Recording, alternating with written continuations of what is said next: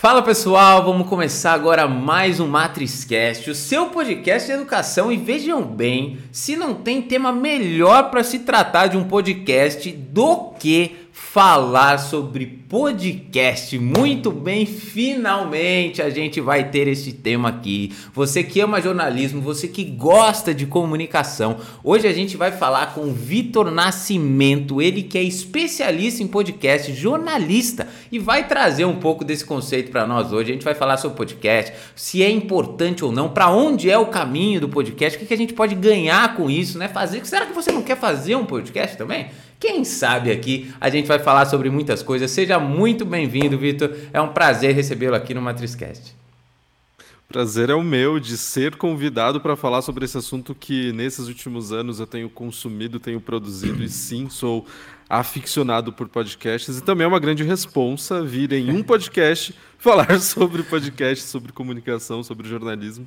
Então agradeço o convite. Muito bom, eu que agradeço. Já estou aqui com meu caderninho apostos. Hoje só me sobrou a caneta vermelha. Vou ter que anotar tudo. De tanto que eu anoto, Vitor, já acabou as minhas canetas aqui. Eu, acabou duas hoje. Fui começar aqui agora vou ter que só uma cor aqui. Então vamos lá. Vamos primeiro de tudo, se apresenta um pouco pra gente, Vitor. Conta quem é você, como que o jornalismo entrou na sua vida e como que veio parar o podcast, né? Como que você cruzou, né, o jornalismo e de hoje está trabalhando com o podcast? Como que isso é para você? Como que foi essa escolha, Vitor? Antes de mais nada, caneta vermelha sem nenhum problema. A gente não tem mais aquele trauma da escola da caneta vermelha que dá a nota. Então Exato. tá tudo certo, segue com ela mesmo. E, bom, falando um pouco sobre mim, sou Vitor Nascimento, tenho 29 anos, moro aqui em São Paulo, né, na capital de São Paulo. E a comunicação ela surge para mim muito cedo, assim. Acho que é, ao contrário de muitas pessoas, eu desde muito cedo sabia é, que jornalismo era a carreira que eu queria seguir. De onde veio essa certeza? Cara, é, a história não é tão interessante assim, mas eu lembro de estar na segunda série, ou seja, e pouco ainda, sei lá, oito, nove anos de idade, naquelas atividades clássicas né, da, da, da escola, pediram para que a gente desenhasse qual a profissão que a gente gostaria de seguir. E aí eu lembro de ter desenhado um helicóptero e um carinha segurando o microfone e escrevi lá, repórter.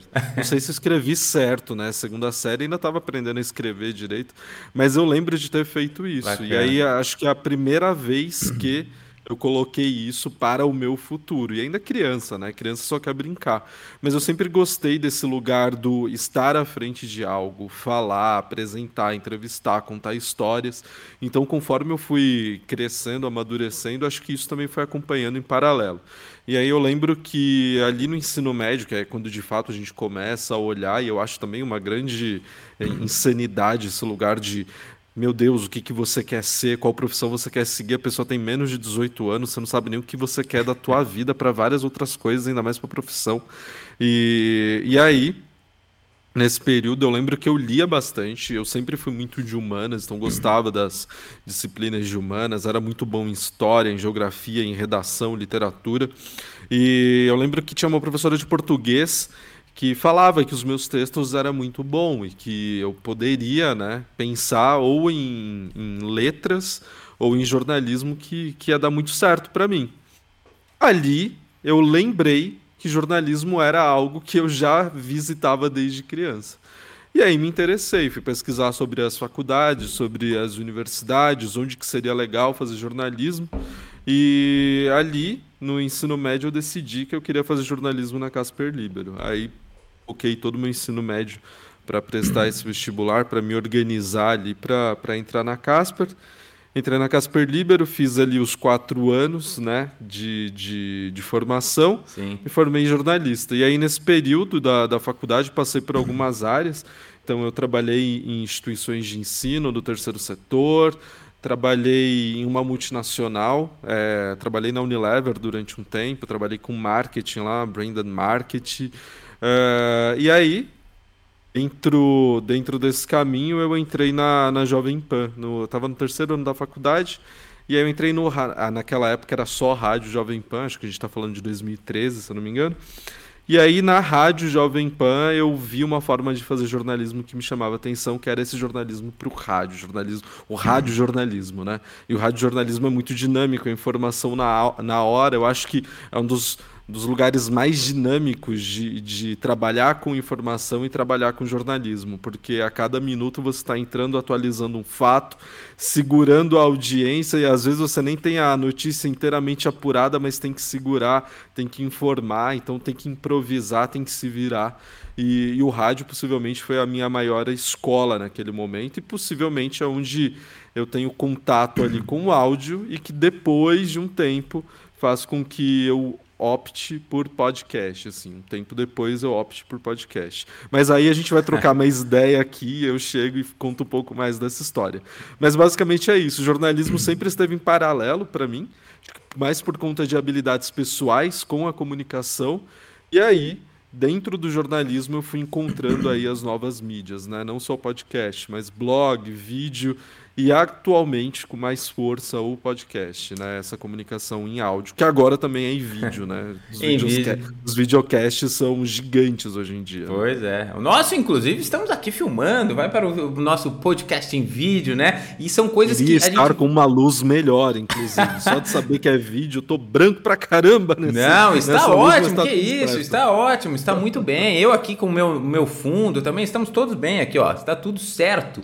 Deixa eu te dizer agora alguns insights super importantes que você falou aqui, eu vou anotando, todos em vermelho, né? Mas aqui estamos, são, não é por isso que tá, é, já tiramos esse conceito aí das cores, do certo e errado, mas assim, você falou sobre a escolha desde o início, né? Das profissões indo mudando, né? Você falou as profissões estão mudando. E é exatamente, né? A questão de um jovem escolher, Vitor, eu vejo que isso é muito difícil, porque provavelmente a profissão que ele vai ter na vida dele ainda nem existe direito. Né? Como que ele vai escolher Total. algo que não existe? É muito difícil. Né? Realmente a gente tem que tirar um pouco deste peso, porque hoje, com a inserção de tecnologia, com as coisas mudando, é, as profissões também vão mudando. Então é muito difícil você saber. E, e, e, você tem que ter leveza em entender que você vai, durante a sua trajetória, os jovens, ele vai mudar várias vezes o caminho dentro da sua carreira profissional. Seja indo para a mesma direção, por exemplo, você quer ser um jornalista. Aí você nem sabe em que área do, do, jornalismo você vai atuar, porque provavelmente a forma dessa comunicação, o meio que você vai utilizar ainda não existe né? Ou já existia, né, quando você sonhava lá no seu ensino médio podcasts, né, ou outros tipos de canais, existiam ou não? Então, já existiam, porém eu não tinha conhecimento, né? O hum. podcast aqui no Brasil, ele tem uma história longa, porém ele se populariza nesses últimos anos. A gente está falando Sim. de começar a se popularizar, acho que a partir de 2015, 16, só que de fato fica popular a partir de 2018, 19, né?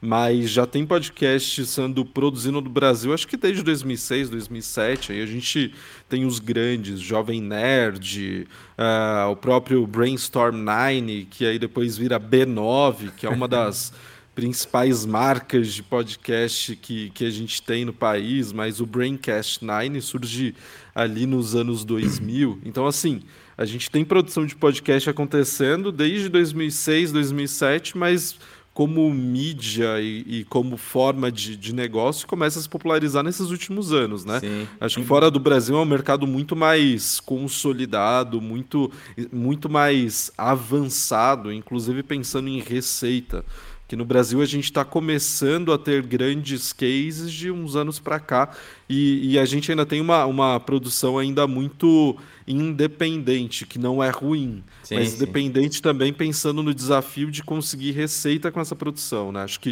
a gente está no momento de, de profissionalização dessa produção de conteúdo. E não só profissionalização da captação, do estrutura de roteiro, do, da apresentação, mas pensando mesmo em dinheiro, né? em ganhar dinheiro com essa produção de conteúdo.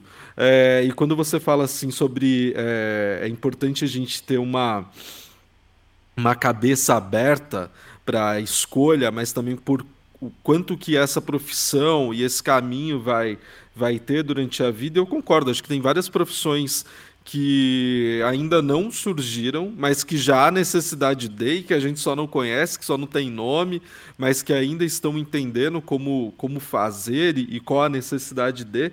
E, e, tem um outro ponto, né? Eu acho que é, a forma como a gente escolhe a carreira, pelo menos é, pelo que eu converso hoje em dia com pessoas mais jovens que eu, é, é diferente também. A gente tem que lembrar que, pelo menos aqui no Brasil, tem uma questão de, de contexto também muito importante. Acho que, infelizmente, a gente ainda vive num quadro onde as pessoas elas não escolhem a carreira é, apenas pelas habilidades, pela vontade, pelo sonho. Também tem contexto. Às vezes você não tem nem a, a chance de pensar sobre isso e só tem que sair e trabalhar. E aí essa ideia de carreira vem lá na frente. Mas a gente ainda vive num país muito desigual que não é todo mundo que tem esse privilégio de olhar, pensar e estruturar uma carreira. Às vezes tem que sair de casa e trabalhar e vai pensar em carreira só lá na frente quando as condições econômicas, inclusive, ficam um pouco mais viáveis para poder Sim. escolher, fazer uma faculdade. E quando entra numa faculdade, acho que também tem esse detalhe, né? É, o jovem do, dos anos 2000, que é essa galera que está com 18, 17 agora, então uma galera que já nasce num, numa nova geração, uma geração com internet, com informação acelerada, é tudo também muito é, menos sólido do que foi para gerações anteriores. Eu incluo a minha nessa. Então, é, por exemplo, você vai trocar ideia com essa galera, eles pensam, sei lá, em youtuber, em instagramer, em, é, sei lá, fazer transmissão de, de, de games online Sim. e dar dinheiro. Então, assim, tem várias outras profissões mais vinculadas ao entretenimento e, e que dá dinheiro, que está começando a se profissionalizar agora, né, em virar o mercado. Então, você vai falar com essa galera, acho que a maioria que antes queria, sei lá, é, ser ator, atriz, apresentador, está pensando em ser influencer, né, em, em, em creator, em, em trabalhar nessas áreas digitais de entretenimento. Então tem várias profissões que surgiram de uns tempos para cá e que às vezes brilha mais o olho do que as profissões tradicionais. E a faculdade, inclusive, passa a ser algo questionado, né? Muitos preferem uhum. ir trabalhar ou ir aprender na prática e não dedicar quatro anos à academia e estudar outras coisas que não a própria profissão, né, na prática. Sim. Então, acho que a gente também vive um momento interessante para discutir carreira, porque tem é, essa volatilidade né, maior do que em outros momentos, em, outros, em momentos em que as carreiras eram mais concretas. Então, se você é de humanas, se você é, tem mais habilidade com algumas matérias ali na escola, uhum. no ensino médio, você vai poder optar por algumas carreiras próximas. Então, arquitetura, comunicação, e, e, as humanidades. Se você é de exatas, ah, engenharia, por exemplo. Então, acho que a gente, a gente vive um, um, momento onde até isso está sendo questionado, né? Sim, sem dúvida. E aí você falou, inclusive, num ponto, né, na sua trajetória que eu anotei aqui, que foi super importante e que isso ajuda muito o jovem, né? Você falou que enquanto você estava na sua formação, você trabalhou, você experimentou, né, fez alguns trabalhos e isso te deu visões de como você iria atuar no mercado. Né? Quando você vem aqui e fala pra gente, ó, eu, não, eu não sabia que podcast tinha tanto tempo.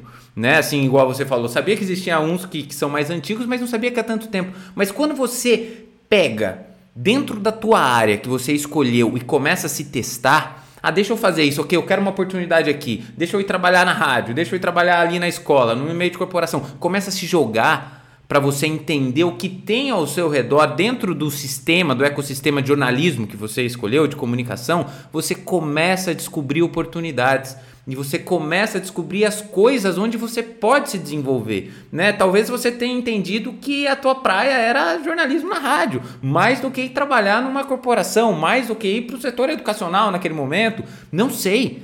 As pessoas precisam se descobrir e muitas vezes, Vitor, a gente não vai entender aquilo que a gente gosta mas a gente vai entender o que a gente não gosta. Isso já é muita dá. coisa, inclusive. Né? aqui não tem como, eu não consigo ficar nessa sala trancada aqui da seis, não consigo. Eu preciso fazer algo mais dinâmico, preciso para rádio. Pô, legal, bacana, isso aqui eu gosto. Né? E aí você vai se descobrindo, isso é muito legal da gente entender. E agora eu queria te perguntar um pouco mais sobre o podcast porque isso também te dá as possibilidades de você descobrir novos horizontes, você descobrir possibilidades, participar de comunidades, né? Eu acho que a globalização da informação, ela trouxe mais do que só a informação. Ela trouxe grupos de pessoas com o mesmo interesse que compartilham essa informação e criam algo chamado que é network. Então você pode, por exemplo, gostar aí de podcasts, de jornalismo, busca, além de consumir o conteúdo, participar de grupos que as pessoas falem sobre isso que as pessoas discutam sobre isso, né? Que tenham interesses próximos do seu. E aí eu queria te perguntar o que, que é, como que foi para você a parte do, jornal, do jornalismo para o podcast? Como é que foi essa transição? O que de fato é a produção de um podcast? Tem diferenças ou não? É a mesma coisa, só que agora a gente usa outras plataformas? Ou tem como que funciona um pouco dessa produção de conteúdo para podcast hoje? Como na sua visão é isso, Vitor? Acho que é interessante que assim, eu particularmente não enxergo como uma grande transição. Porque eu penso que jornalismo é uma especialidade dentro de comunicação social. Em comunicação social, é, acho que a teoria né, dos meios é bem interessante. Então, quando eu penso em podcast, eu penso como canal. Porém, eu olho para o conteúdo como a mensagem. E a mensagem, ela pode ser uh, distribuída, informada e formatada em várias formas. Então, em texto, e aí a gente pensa nos meios tradicionais, então, acho que talvez a gente está falando com uma galera jovem, então jornal e revista impresso, não sei se é tão comum hoje em dia, mas bom, quando eu, fa... quando eu entrei na faculdade já estava já, já já em crise, já estava em crise, já era algo que a gente olhava ali como uma grande crise. A editora Abril já estava fechando vários títulos, entrando numa crise econômica gigantesca. Então, assim, quando a gente pensa em texto, a gente pensa no tradicional, mas a gente pensa também nos blogs, nos portais. Então, UOL, G1, por exemplo. Sim. Você pode eh, formatar a sua, a sua. A mesma mensagem pode ser formatada para o áudio, para o vídeo, e aí você vai pensar no rádio e na TV ou então também no, no vídeo e no áudio para a internet. E aí a gente vai pensar nos canais, a gente vai pensar nas redes sociais, né? Então é, a gente pode pensar também, sei lá, em, em, um canal no, no Instagram, no TikTok. Há várias formas de você é, formatar isso e entregar essa informação. E a gente vai pensar também em YouTube Podcast, por exemplo, uhum. pensando em, em mensagens de, de, conteúdo mais é, de, de, vídeos mais longos, né? Então, que difere um pouco aí do, do, do Instagram e, e, do TikTok. A gente está pensando em conteúdos mais longos. Então, quando eu olho para comunicação dessa forma um pouco maior, eu não vejo uma grande transição mas eu consigo ver uma grande transição quando eu penso do rádio para o podcast. Porque quando eu comecei a produzir podcast, eu pensei, pô, eu já sei fazer isso. Já sei fazer isso. Eu fiquei três anos numa rádio, então é basicamente pegar a mesma coisa que eu fazia na rádio e subir aqui num, num, num agregador que, que vai gerar um link para o Spotify, para para Apple, para o Deezer. Então é mais ou menos a mesma coisa. Só o que eu vou ter que aprender aqui é editar que até então não sabia, né? Eu chegava na, na rádio com, com a informação, mandava para uma técnica e a galera da técnica fazia essa parte, né? De, de subir o, o boletim. Então a primeira coisa que eu tive que aprender era editar, mas até então nada demais, né? Sim. Vamos lá, um tutorial no, no YouTube ajudava, tanto é que foi o que me ajudou. Uhum. Uh, e aí, ao produzir, eu percebi, bem, não é bem assim, não é que nem no rádio. No rádio é uma informação mais dinâmica, mais rápida, até menos aprofundada. A, o podcast ele possibilita com que você se aprofunde mais, que você conte a sua história de uma forma uh, mais aprofundada, com mais detalhes, e a narrativa no áudio ela te permite isso também. Então você pode entregar um podcast aqui documental, né, um documentário em áudio com, sei lá, comigo fazendo uma, uma grande narrativa, contando uma grande história, e aí fazendo inserções de, de das entrevistas que eu fiz para aquele documentário, como eu posso usar o áudio como um recurso narrativo. Então, criar uma ambiência. Se eu estou falando que eu fui ao centro da cidade entrevistar o Fábio, enquanto eu conto essa minha caminhada até o centro da cidade para entrevistar o Fábio, posso colocar um barulho de, de centro mesmo. Então, essa ambiência de, de uh, um carro passando, buzina, movimentação, Sim. e mesmo assim estou fazendo a narrativa aqui.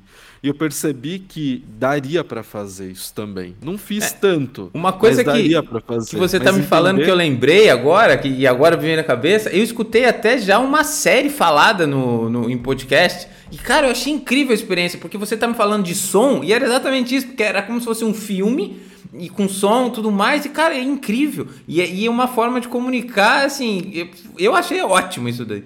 Esses podcasts são incríveis. A gente tem, um, acho que o maior case do Spotify desse ano, segundo o maior. Ah, não, do Spotify acho que foi o maior case, é o Batman, que eles fizeram em várias línguas, então já fica uma dica aqui. Não vi, mas é, Realmente. Cara, é a série do Batman no Spotify, tem só no Spotify, é original do Spotify, e, e parece um filme. E aí você tem atores, atores mesmo, profissionais. Acho que é o Roku Pitanga que faz o, o Batman, inclusive na versão brasileira. Você tem é, toda uma ambientação que faz parecer um filme. E de uhum. fato isso também é pensado. E dá para a gente usar isso para contar uma história jornalística, né? Então, às vezes é só mudar o tom da mensagem. Sim. Você não precisa criar uma história fantasiosa. Dá para você criar um documentário muito legal, muito interessante, usando esses recursos narrativos do áudio e, e, trazendo interesse. E um exemplo que a gente tem é o Praia dos Ossos. Olha só, em uma resposta já dei duas dicas. Uma ficcional, que é o Batman, e o Praia dos Ossos, que é essa reportagem é, feita, se eu não me engano, sobre a Leila Diniz, né? sobre o caso da Leila Diniz. E, e elas usam esse, esse recurso para apresentar uma grande reportagem. E é interessante. A própria Mulher da Casa Abandonada da Folha, que eu acho que é o podcast mais popular que a gente tem dos últimos tempos, é o maior case da Folha quando a gente pensa em podcast, é uma reportagem é, longa, acho que dividida em quatro ou cinco episódios, que usa vários recursos ali de áudio, as trilhas, é, para dar ali um dinamismo e para apresentar uma reportagem. Algo que às vezes a gente não tinha tanto tempo para fazer num rádio. No rádio é informação do momento. Então, se eu quisesse fazer uma grande reportagem lá na Jovem Pan, eu tinha que convencer o chefe de redação que aquilo era interessante, que aquilo era viável e que, que seria interessante para o próprio negócio investir um tempo e criar aquele produto. E às vezes a gente não tem esse tempo, não só no rádio, na TV também, né? Se a gente parar para pensar, vamos lá, qual foi a última grande reportagem que você viu na TV? A gente não tem muitos relatos. Talvez você tenha ali alguns cases do Fantástico aos domingos, mas é Sim. muito difícil, porque ali você está batalhando. Repórter, eu lembro alguns. É. Ali está batalhando com o tempo o, o tempo todo, então às vezes não tem essa, essa atração ali pro para esses grandes veículos, essa atração inclusive comercial, e você pode usar esses, é, esses meios mais independentes, como podcast, para fazer isso. Não sei se eu fugi muito da tua pergunta. Não, mas... foi ótimo. Foi ótimo. A gente passou, lembrou. Eu, ó, eu já saí daqui com dois. Eu vou anotando os reels, sabe, Vitor? Que depois eu vou fazer cortes das melhores chamadas, mas eu já anotei duas dicas. Você é o primeiro convidado que vem aqui e me dá dicas, né? De, do, do que assistir aqui depois do episódio. E eu vou assistir esses dois, tanto o Batman quanto a Praia dos Ossos. Mas agora, o que eu quero te dizer é o seguinte, pra gente entrar mais para essa parte final que é a questão que você mesmo nos conta é, e, e, vai muito de encontro com a tecnologia também, os avanços, né? A gente fala sobre tecnologia aqui, a gente teve um episódio com o Maurício Magaldi sobre o Web3.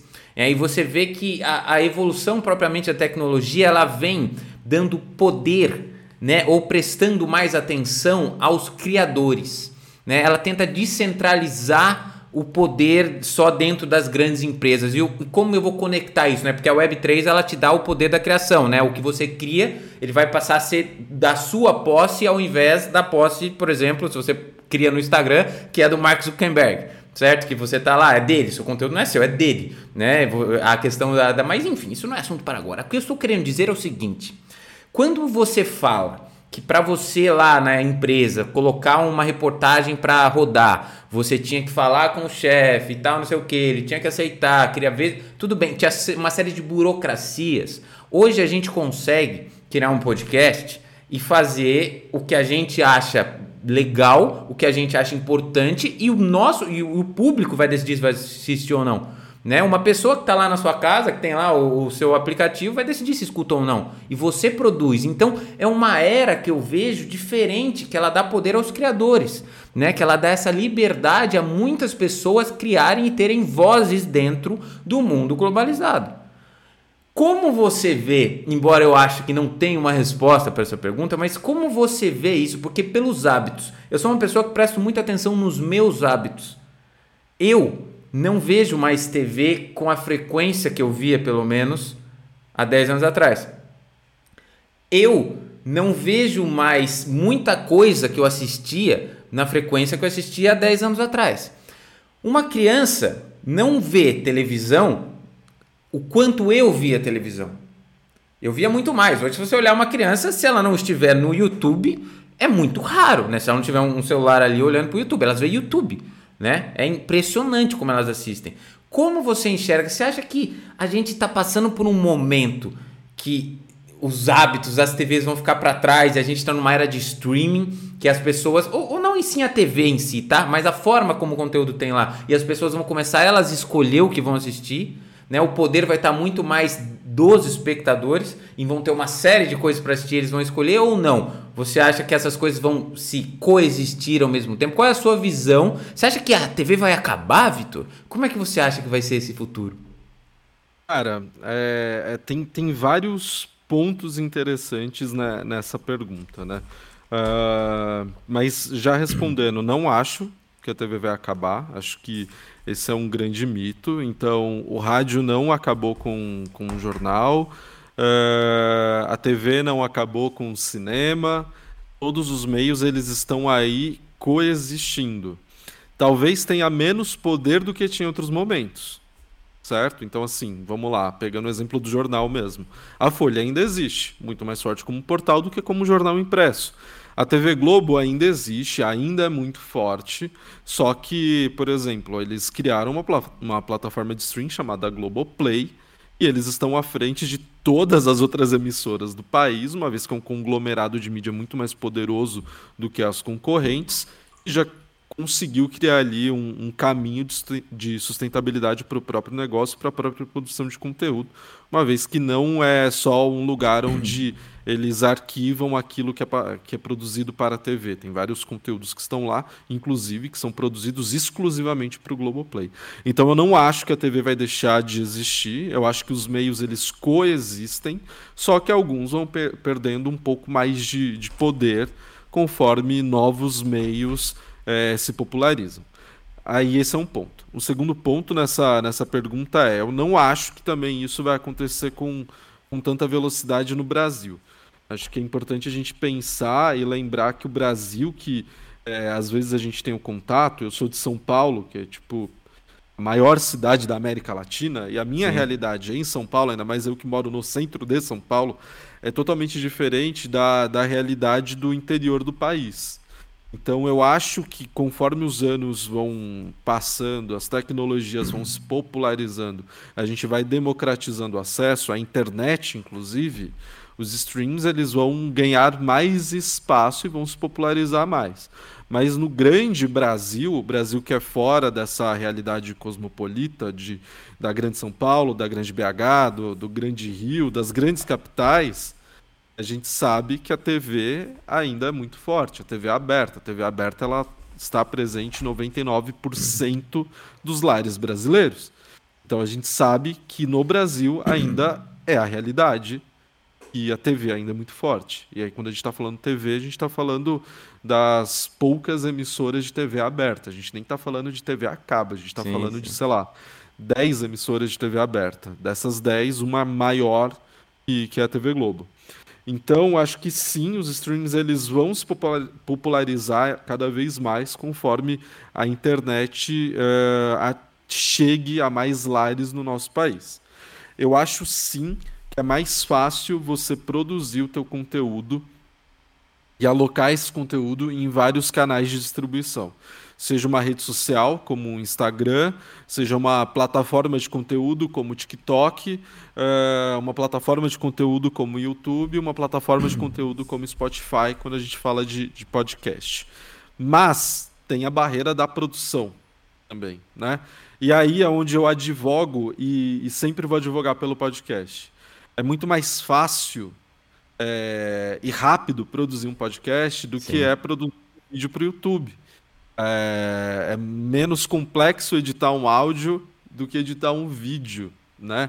Então eu acho que o podcast é interessante porque é mais é menos complexo de ser produzido e a gente está vivendo um momento muito interessante de popularização desse, desse formato no país, né?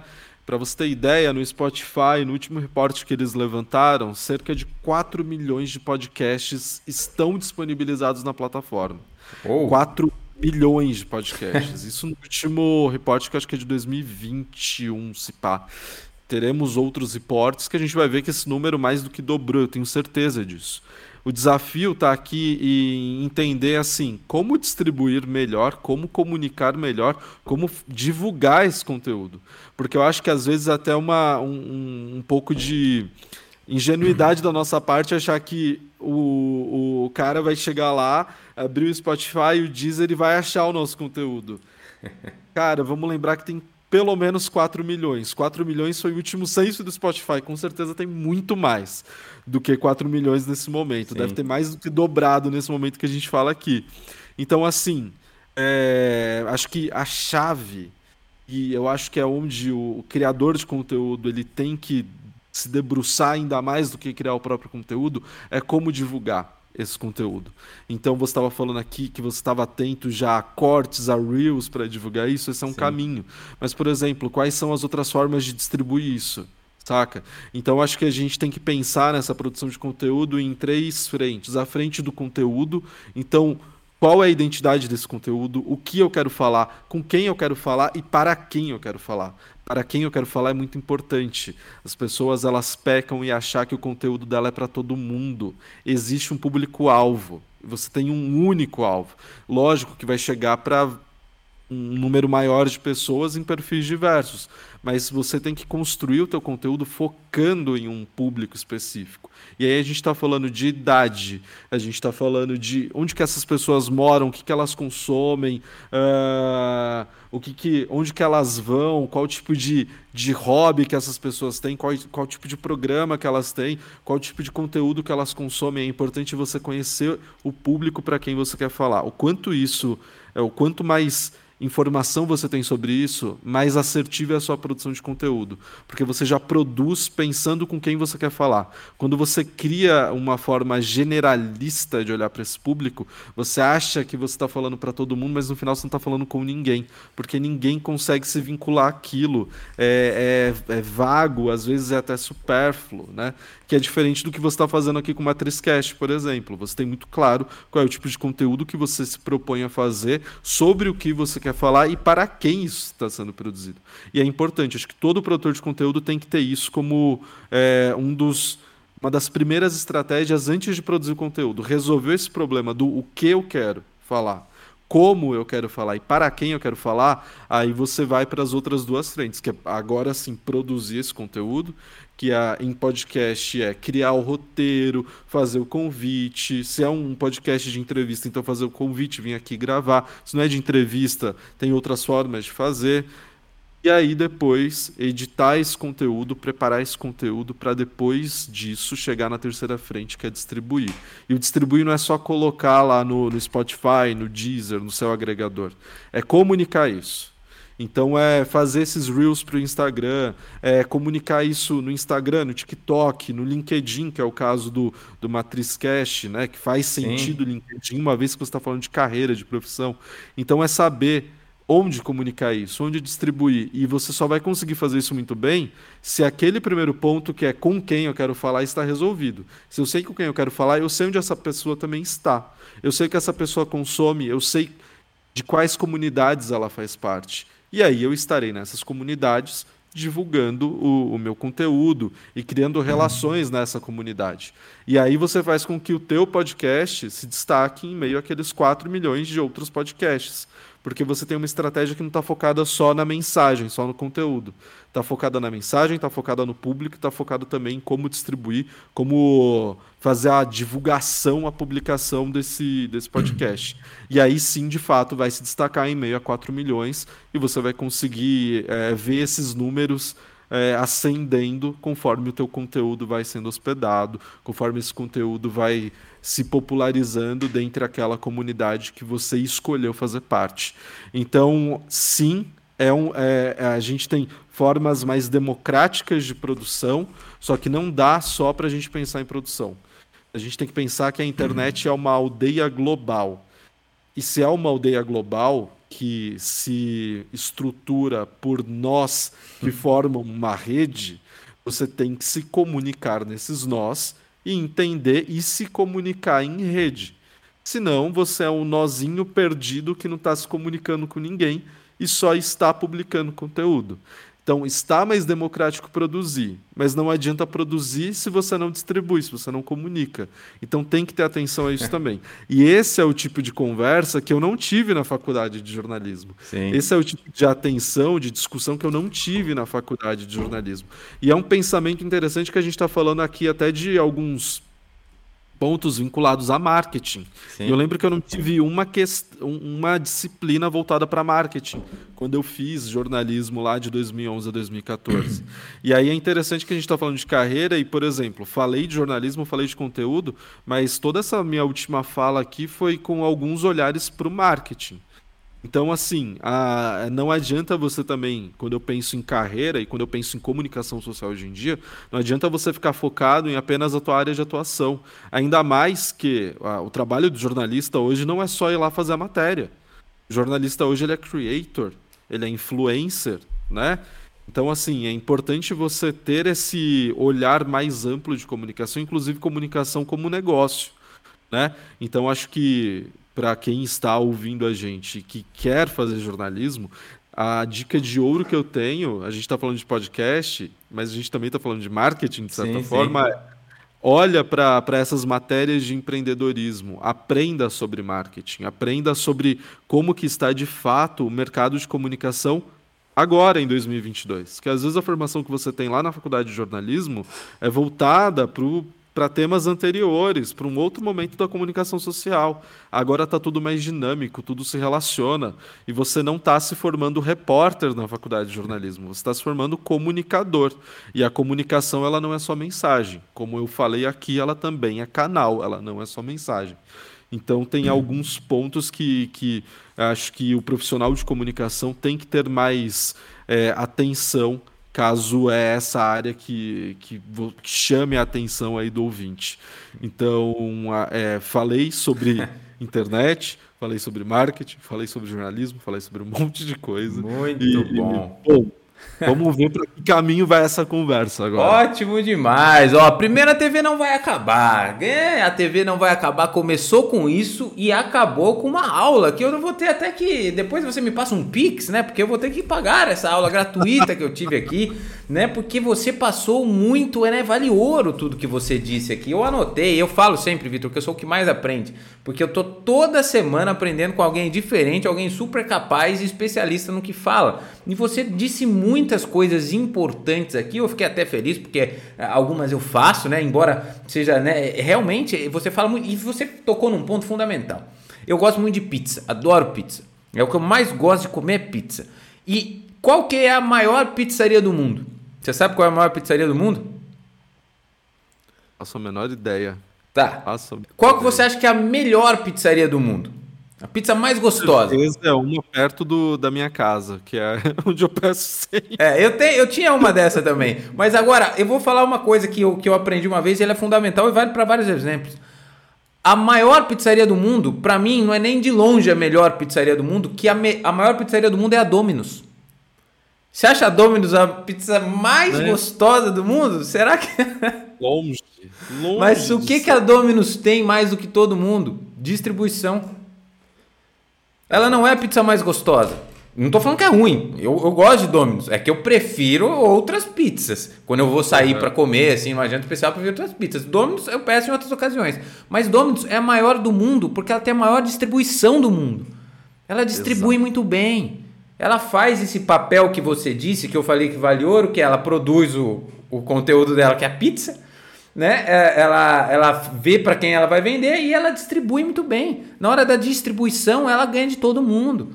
Né? Ela tá lá, é, o acesso a Domino's é mais fácil. Esses dias eu fui comprar um sorvete e virei pro lado, tinha uma Domino's. Quase comprei a Domino's. é que eu já tinha jantado, mas senão eu ia comprar. Então, assim, a distribuição dela é legal, o marketing dela é legal, ela tá presente. Então, sumarizando tudo que você disse, né? Você veio desde o começo, né? Que você sempre gostou da comunicação. E agora, no final, você traz, né? Quando você fala de jornalismo, você é um comunicador.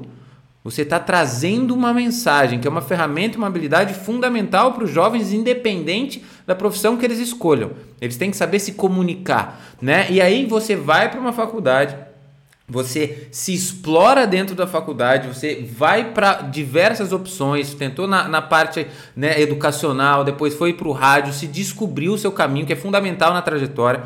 As pessoas se testarem para saber o que não querem e descobrindo o caminho que em algum momento você vai falar, é isso, então isso foi fundamental. Você presenciou as transformações. Você viu que na essência nada mudou assim na essência da comunicação. Você ainda se comunica, só que de outras formas. Antes era no rádio, depois agora migrou um pouquinho para a questão do podcast, que é uma comunicação, só que muda um pouco. Você pode falar com mais detalhes, não é tão dinâmico como você disse aqui. Você pode se aprofundar mais, Talvez nos próximos anos vai mudar mais ainda, porque eu sou um fã dessa questão de colocar o som, de fazer uma animação, de trazer uma experiência tipo cinema, sabe? Só que você não tá olhando, mas é o som do cinema, sabe? Que você aquilo cria uma emoção, os sons criam uma emoção. Eu quando eu faço jogos para as crianças, eu falo, ó, oh, gente, aqui é o jogo, agora eu vou colocar o som. É outro jogo. É outro jogo, é outra coisa. Você consegue colocar emoção. Então, trazer um pouco dessa emoção talvez seja os próximos passos, né? Estou aqui pensando ali dentro do, dos podcasts. E depois você disse que dentro disso é todo um ecossistema, que não é só produzir o conteúdo, não é só falar. Quando você fala de comunicação, você está dizendo em saber captar o cliente. Então você tem que fazer né, a, a parte de entender quando você vai vender alguma coisa, né? Você tem que saber prospectar o seu cliente, saber com quem você está falando. Aí você produz o conteúdo, que ele sempre tem que existir, de qualidade, tem que fazer bem o que você está fazendo, mas não acaba aí também. Você tem que saber distribuir. Então, olha quanta coisa junto dentro de uma mesma carreira, dentro de um mesmo caminho, dentro de uma mesma pessoa que está ali. Eu não estou falando que você vai fazer tudo sozinho, né? Dentro de uma equipe você vai ter várias pessoas, mas assim, a não ser que você vai querer começar a produzir, né? Aí talvez, mas seja uma experiência bacana, que você vai ter a entendimento do todo. Então assim, olha quanta coisa legal que você trouxe. E aí eu te trouxe a questão de perguntar sobre a TV, mais para provocar mesmo, né? É para entender qual é essa questão. A TV vai acabar, né? Será que E você trouxe uma coisa importantíssima, realidade. A gente tem a mania de transmitir ou multiplicar a nossa realidade para tudo. Ah, não, porque eu tô vendo muito podcast, eu não vejo mais TV, agora vai acabar. Cara, tem muita gente, como você disse, que nem acesso tem ao que eu tô falando, né? As realidades das grandes metrópoles, né? E como é que é nos outros lugares? Como é que tá? A, né? a gente vive num Brasil muito desigual, né? Nem todos têm acesso do jeito que a gente acha que tem. Então, assim, a, a mudança ela vai acontecer, também acho, mas numa velocidade que ainda não é tão rápida. A gente precisa melhorar muita coisa antes ainda. A gente precisa dar acesso a muita gente ainda. A gente precisa levar todo mundo junto. Por isso que eu acho bacana também a globalização da informação, porque a gente pode democratizar mais um pouco o acesso à informação, a forma como a gente fala, um pouquinho do aprendizado e evoluir todo mundo junto. E agora depois você vem com essa aula e ó, eu estou muito, muito, muito satisfeito com esse bate-papo sobre podcast. Eu posso te dizer que hoje eu saio daqui quase que muito melhor do que eu comecei. Com certeza eu sei muito mais. Bom. E as pessoas que estão aqui nos escutando também, agora sem dúvida, já saem daqui sabendo mais sobre podcast, sabendo mais sobre a carreira de jornalismo. E Vitor, eu gostaria que você deixasse agora só o recado final que você deixaria para os jovens amantes de comunicação que estão aí querendo escolher essa vida, um recado final para eles e aonde a gente pode te encontrar nas redes sociais. Se você tem também um podcast, de repente, onde a gente pode escutar um podcast que você trabalha, onde a gente consegue te encontrar no LinkedIn. Depois eu deixo tudo aqui no link na descrição desse episódio para quem quiser falar com você. E palavra é tua, meu amigo. Cara, de novo, quero agradecer o espaço. Eu, eu sempre, sempre que me convidam para participar de podcast, eu sempre dou um jeito de participar, porque, de novo, eu sou é, produtor e aficionado desse, desse tipo né, de, de, produzir comunicação.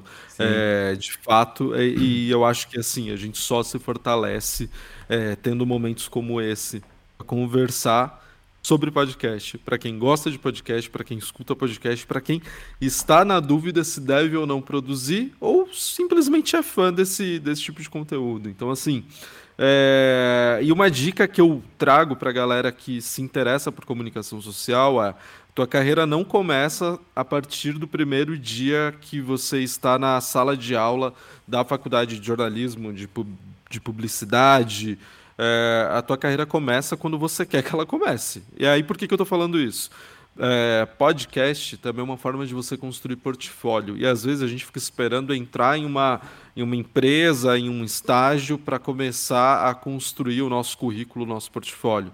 Eu acho que essa é uma das formas mais fáceis de você criar portfólio. Então, se por acaso, se você se interessa por jornalismo, olha para o podcast como uma possível forma de produzir é, o teu conteúdo. Então, produz o teu conteúdo nesse, nesse tipo de mídia, por que não? E comece a criar o teu portfólio. Se você já está na faculdade, não espere entrar num estágio para começar a criar o teu currículo, criar o teu portfólio.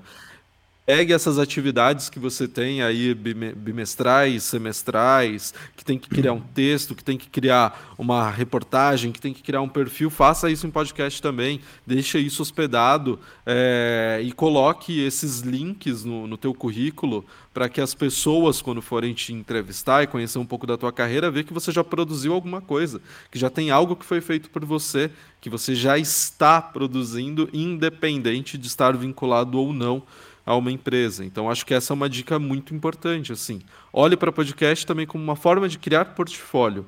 Eu fiz isso para fazer esse reposicionamento de carreira e me ajudou muito. Então, é, mesmo já formado e depois de um tempo formado, eu fui produzir portfólio em podcast para conseguir é, adentrar o mercado novamente em outras é, em, em, outros lugares que não só as redações tradicionais. Né? Atualmente trabalho numa fintech de, de educação para negócios, né? numa startup de educação para negócios e, e, foi através de podcast, do meu trabalho em podcast que eles chegaram até mim. Entraram no meu LinkedIn, viam que eu, viram que eu era um especialista nesse tipo de produção de conteúdo e chegaram até mim. Então fiquem atentos à construção desse portfólio. Então é isso, criem portfólio, não deixem de ter atenção a esse portfólio. Quanto às minhas redes sociais, meu Instagram ele é fechado, mas chama lá que eu aceito todo mundo, não tenho problema com isso. É arroba o Victor ponto Nascimento. O Victor Nascimento. No LinkedIn vocês me acham como Victor Nascimento. E uma dica que eu dou para todo mundo que está interessado em produzir podcasts, eu faço parte também de um coletivo voltado para é, podcasters independentes é, e que produzem conteúdo nas periferias das grandes cidades. O nome desse coletivo é A Fita. Então vocês encontram lá no arroba Podcasts. Também depois posso mandar para você, Fábio. Show. Tem várias dicas muito legais. Inclusive, não sei quando vai ao ar esse episódio, mas nesse sábado a gente vai produzir um workshop com três pessoas da podosfera brasileira. Um deles é o Caio Corraine, que é o dono da produtora Maremoto, que é uma das maiores produtoras de podcasts do país. Nesse sábado a gente vai ter três workshops para falar de podcast, para falar de mercado, para falar de podcasts narrativos também. Então vocês podem seguir lá o arroba Fita Podcasts para ter dicas e ter acesso a conteúdos sobre produção de podcast independente. E é isso. Bom, super agradeço novamente aqui o espaço. Muito sucesso com esse projeto. Espero obrigado, que chegue obrigado. aí ao maior número de ouvidos possíveis. Precisando, pode chamar novamente que a gente volta aqui. Show de bola, Vitor. Muito obrigado. Eu vou deixar todos os links que você falou aqui O, o podcast já vai ter acontecido, né? Esse evento que você falou, um pouco de tempo, mas o pessoal vai entrar lá, vai poder ver tudo que aconteceu e curtir muito esse podcast. Eu mesmo já tô até com uma tarefa aqui, ó. O Praia dos Ossos, Batman no Spotify e agora também a Fita Podcast. Eu vou entrar lá, eu vou conhecer. Então, muito obrigado, Vitor. Obrigado pela aula que você nos deu. Isso aqui foi uma aula, uma aula gratuita aqui para todo mundo aprender sobre podcast. Né? Isso aqui tem um valor muito grande. Então, olha, muito obrigado do fundo do meu coração por todos os nossos ouvintes. Obrigado pela participação. Obrigado, ouvinte, que você ficou até aqui. Não se esqueça de seguir o nosso canal. Não se esqueça de compartilhar e curtir esse canal para que todos possam escutar aulas como essa do Vitor e todo mundo possa evoluir a educação. Muito obrigado, Vitor. Eu que agradeço, Fábio. Grande abraço. Valeu, obrigado, pessoal. Semana que vem tem mais.